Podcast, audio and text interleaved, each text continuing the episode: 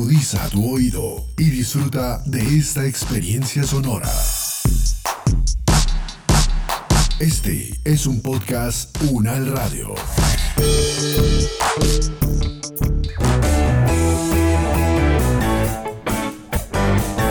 Salud Unal, contigo. Escuchar, aprender y compartir información de calidad sobre bienestar.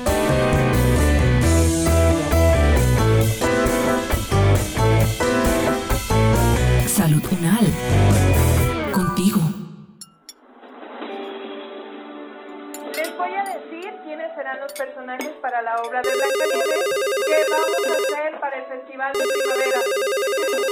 Ay, ¿quién escoge a mí para ser Blancanieves? El Príncipe Azul será interpretado por Cristian. Hola Mónica, ¿cómo estás? ¿Cómo te ha ido? Hola Sergio, bien, estoy aquí en mi casa descansando, pero sabes que desde que salí a vacaciones la semana pasada he estado muy aburrida en mi casa. Siento que no tengo qué hacer, extraño la oficina, estar ocupada, llena de trabajo. ¿Es en serio Mónica? La semana pasada vivías quejándote que tenías mucho trabajo, que estabas aburrida de la oficina. Me parece que eres bipolar. Creo que estás malinterpretando la situación. El término bipolar se refiere a una condición médica muy seria. De hecho, ¿sabías que en mi familia tenemos un familiar que está diagnosticada con esta enfermedad? Ya que tengo tiempo, ¿por qué no me acompaña a consultar a la doctora Ana María Romero? Ella tiene mucha experiencia al respecto y podría enseñarnos acerca de esta patología. Perdóname Mónica, realmente no lo pensé para decirlo. Es común escuchar esta expresión. Y claro, me gustaría aprender sobre el trastorno bipolar. Vayamos a hablar con la doctora Ana María mañana mismo.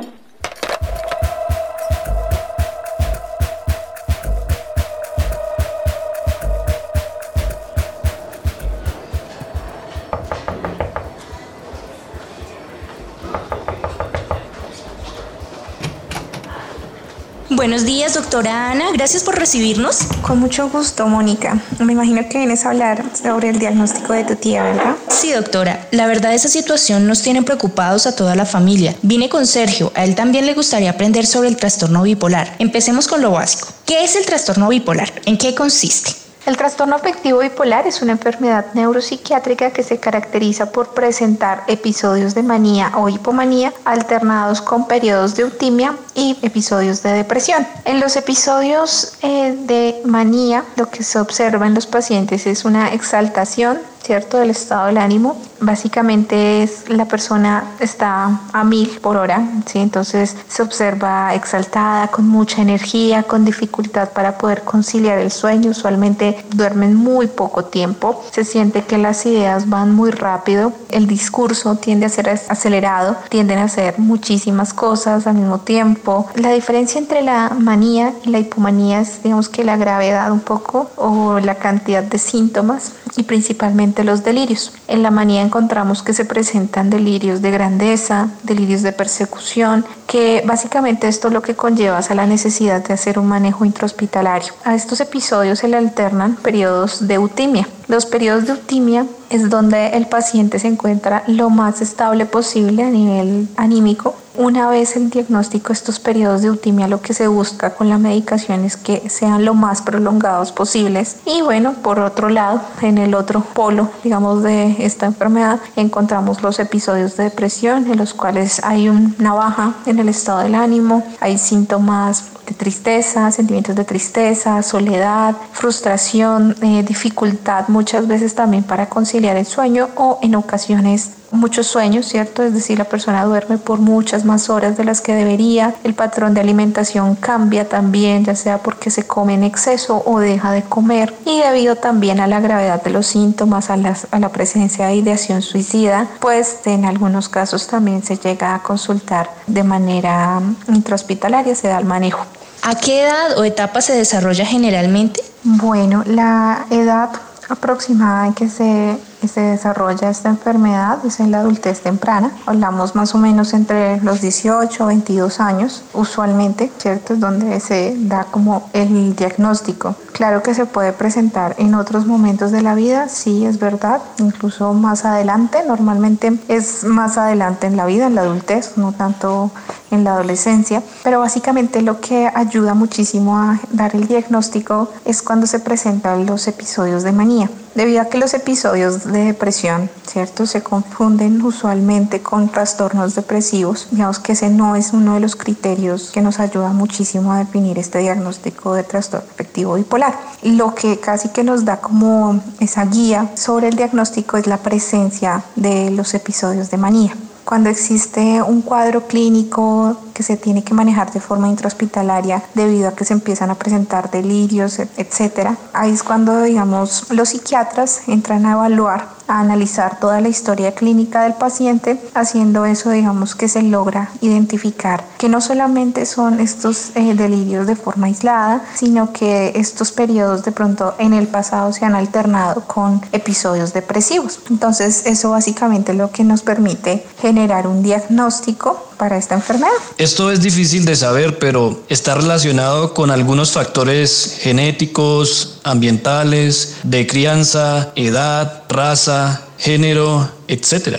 Efectivamente, muchos de los estudios que existen en la actualidad y bueno, desde hace mucho tiempo, tratan de explicar un poco si existen factores genéticos asociados o todo es netamente ambiental, digamos que provoca el desarrollo de esta enfermedad. Por un lado, si existen algunos factores de género y entonces se ha encontrado que la prevalencia de esta enfermedad es mayor en mujeres que en hombres. Se considera que esto también puede estar asociado a factores hormonales que se generan de forma diferencial entre ambos sexos. Por otro lado, el hecho de que dentro de los árboles familiares, ¿cierto? Los genogramas, se encuentre que las personas con trastorno bipolar tienen antecedentes en su familia de personas que también sufrieron la enfermedad, que por ejemplo puede ser que el abuelo del paciente que acaba de ser diagnosticado o un tío abuelo presente la enfermedad, esto en relación a personas sin la enfermedad, que digamos eh, la presencia de alteraciones del estado de ánimo es mucho, mucho menor. Hace considerar o nos hace creer, digamos, en la investigación que efectivamente hay una carga genética. Sin embargo, si bien existe una carga genética, no es que haya un gen específico que nos provoque la enfermedad. Parece ser que existe una serie de cambios dentro de todo nuestro genoma que va a generar una predisposición a desarrollar la enfermedad, pero que finalmente requiere de una serie de factores ambientales que van a influir en el desarrollo. Digamos que esos son algunos de los, de los factores que se han asociado al desarrollo del trastorno afectivo bipolar. En algunos entornos la expresión de ser bipolar está totalmente mal utilizada. Por eso me gustaría saber cuáles son los rasgos a los que se debe estar atento para detectar el trastorno bipolar. Efectivamente es muy importante, digamos que la red de apoyo, las personas cercanas a los pacientes que tienen trastorno bipolar, digamos que estén no tanto hipervigilando al paciente, ¿cierto? Porque puede ser también contraproducente, pero sí eh, atentos a identificar ciertos rasgos. Por ejemplo, algunos de los rasgos que observamos cuando se empiezan a presentar, digamos, estos episodios que no han alcanzado como tal el pico de manía, pero sí hay algunos rasgos como de hipomanía, por decirlo así. Entonces es que la persona se observa mucho más exaltada, habla mucho más rápido, digamos que cortarle la conversación puede resultar a veces un poquito difícil, de pronto se obsesiona con un tema específico, estos son algunos rasgos, digamos, que, que, nos dejan ver que quizás existe una exaltación en el estado del ánimo, dificultades como, por, como para dormir, ¿cierto? O comer en exceso también. Eso respecto a los rasgos del episodio, de los episodios de manía. Ahora, por otro lado, algunos rasgos que nos pueden dar a eh, hacer sospechar de que existe o se está configurando un episodio depresivo es el progresivo aislamiento de la persona, que no quiere salir, que se observa retraída, que hay cambios también en el sueño, en la alimentación, come muy poco, o por el contrario a veces come demasiado, ¿sí? También los cambios del sueño, ¿cierto? Como lo decía ahorita, de pronto hay mucho sueño, la persona está durmiendo en exceso, a pesar de eso se observa cansada, fatigada, eh, la persona se observa triste, llora en muchas ocasiones y pues todos estos rasgos, digamos que nos pueden hacer pensar que se está configurando un episodio depresivo. Algo supremamente importante es también estar pendiente de la medicación. ¿Listo? ¿Cómo impacta este trastorno en la vida diaria de la persona que lo padece?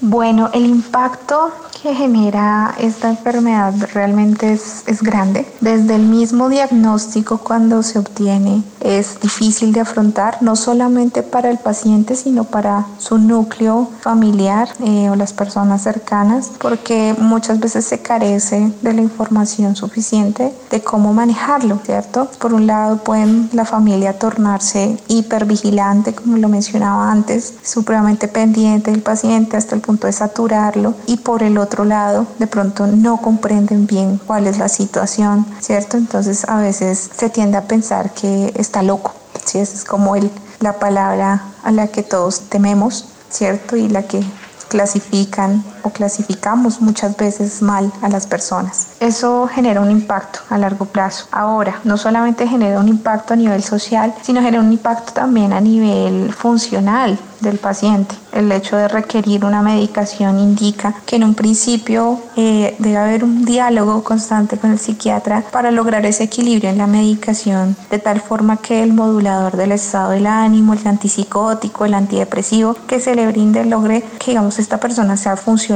que no mantenga de pronto como mm, dopado, ¿cierto? Y que le ayude a efectivamente controlar los episodios, que mantenga en eutimia. Otro de los aspectos que también puede impactar es el aspecto laboral, debido a que si no están controlados los síntomas con el tratamiento farmacológico y también con tratamiento terapéutico, que es muy necesario, es muy importante también tener en cuenta, no todos son fármacos, es muy probable que se presenten con más frecuencia los episodios tanto depresivos o de manía, lo que va a llevar a hospitalizaciones, a que los pacientes, ¿cierto? Las personas que tienen esta enfermedad pierdan sus empleos entonces, efectivamente, esto no solamente impacta la esfera familiar, sino la esfera laboral, la esfera relacional con otros por el estigma social que hablamos. ¿Cómo se puede manejar individual, familiar y profesionalmente? ¿Cuál es el tratamiento? Bueno, el tratamiento de esta enfermedad, en muchas ocasiones la gente o las personas lo asocian únicamente con la medicación.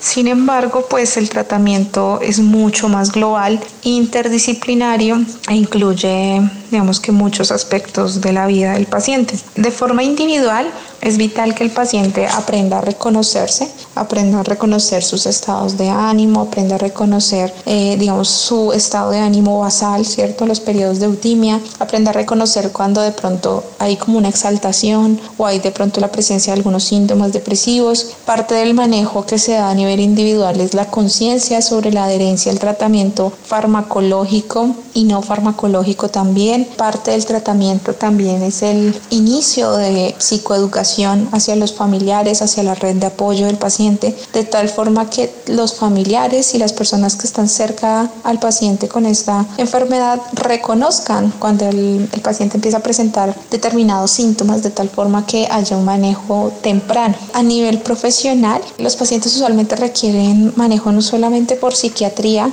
sino también por psicología, por psicoterapia a nivel clínico. Usualmente lo que se recomienda en psicoterapia es que el manejo no sea solamente para el paciente como psicoterapia individual, sino que también haya un trabajo en común con la familia. Es lo que digamos yo siempre trato de recomendar, que el paciente no sea solo él el que recibe el tratamiento, sino que sea también eh, su núcleo familiar o su red de apoyo cercana. ¿sí? para que así digamos, haya una comunicación constante que nos brinde digamos, la seguridad de que vamos a mantenernos por más tiempo en estos periodos de eutimia. Si alguien que conozco es diagnosticado con este trastorno, ¿cómo puedo ayudarle? Bueno, algo que siempre he considerado y que trato de manejar cuando trabajo con las familias, o sea, los grupos de apoyo a estos pacientes, es que tratemos de no etiquetar al paciente, que finalmente es una persona como nosotros, que claro que hay una condición de base, sí, no lo vamos a negar, así como también cualquier otra persona podría tener diabetes, podría tener alguna otra enfermedad y que pues requiere un manejo, sí, con fármacos, con medicamentos, ¿cierto? Como muchas otras enfermedades, que requiere también trabajo con otras especialidades, claro que sí, como muchas veces sucede con, con otro tipo de enfermedades, de patologías, quitar un poco el estigma de que es un trastorno mental.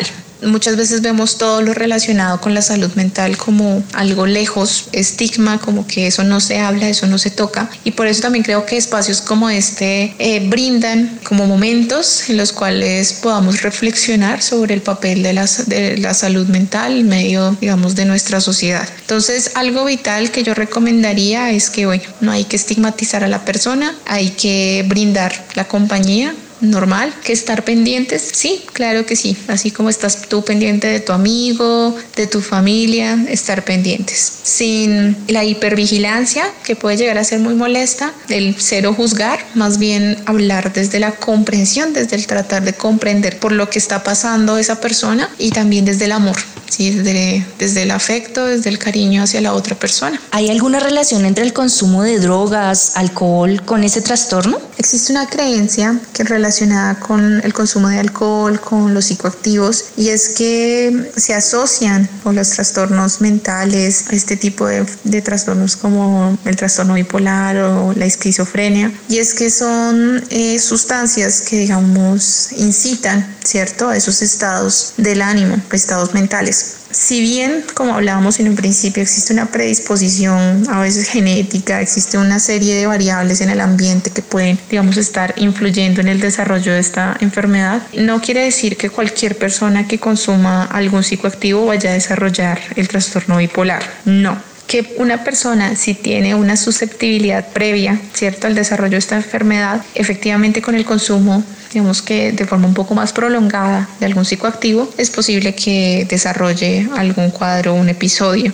¿cierto? Ya sea de manía o depresión. Por lo tanto, no es como que si consumes una única vez éxtasis, LSD o algún otro tipo de psicoactivo, ya vayas a entrar en el trastorno afectivo bipolar. Para nada, eso no tiene ninguna relación. Otra cosa que sí es importante mencionar respecto al consumo de alcohol y de psicoactivos es el papel ya de las personas con el diagnóstico. Es decir, si yo ya tengo un diagnóstico, sé que puedo entrar en algunos momentos en episodios de manía y si le brindo a mi cuerpo ciertos psicoactivos que son estimulantes del sistema nervioso, pues es más probable que vaya a entrar en un episodio de manía.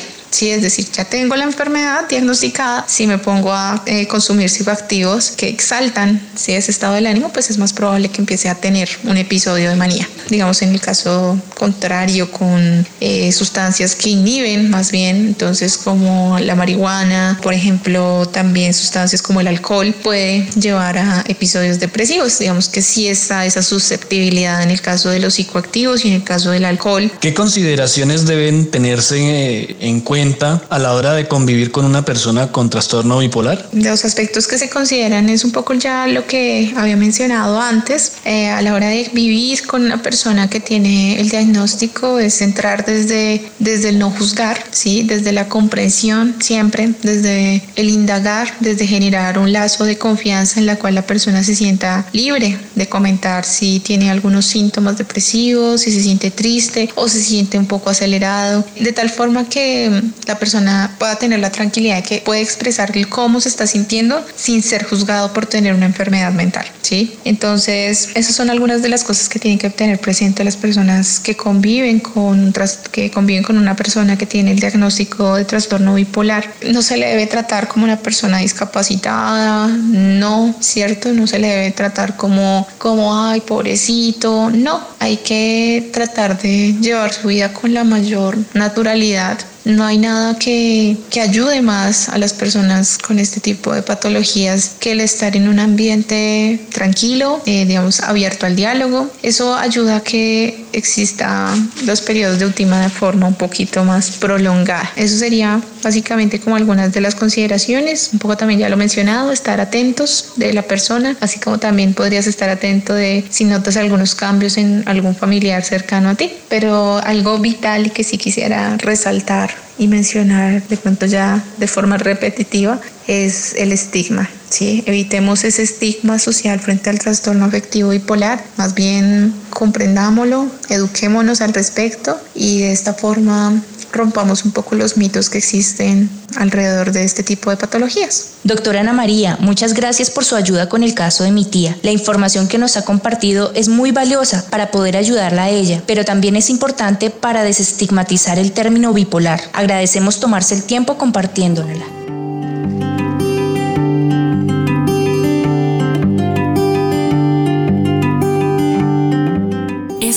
De que cada uno desde sus hogares aporte en el cuidado de su salud y de su comunidad. Es tiempo de sumar.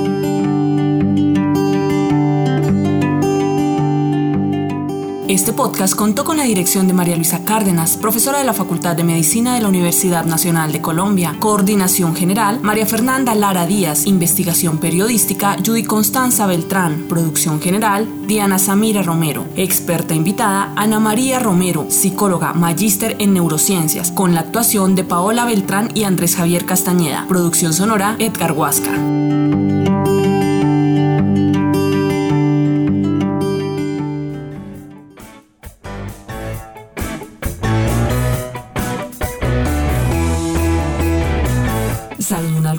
Es una producción de la Facultad de Medicina de la Universidad Nacional de Colombia en alianza con UN Radio.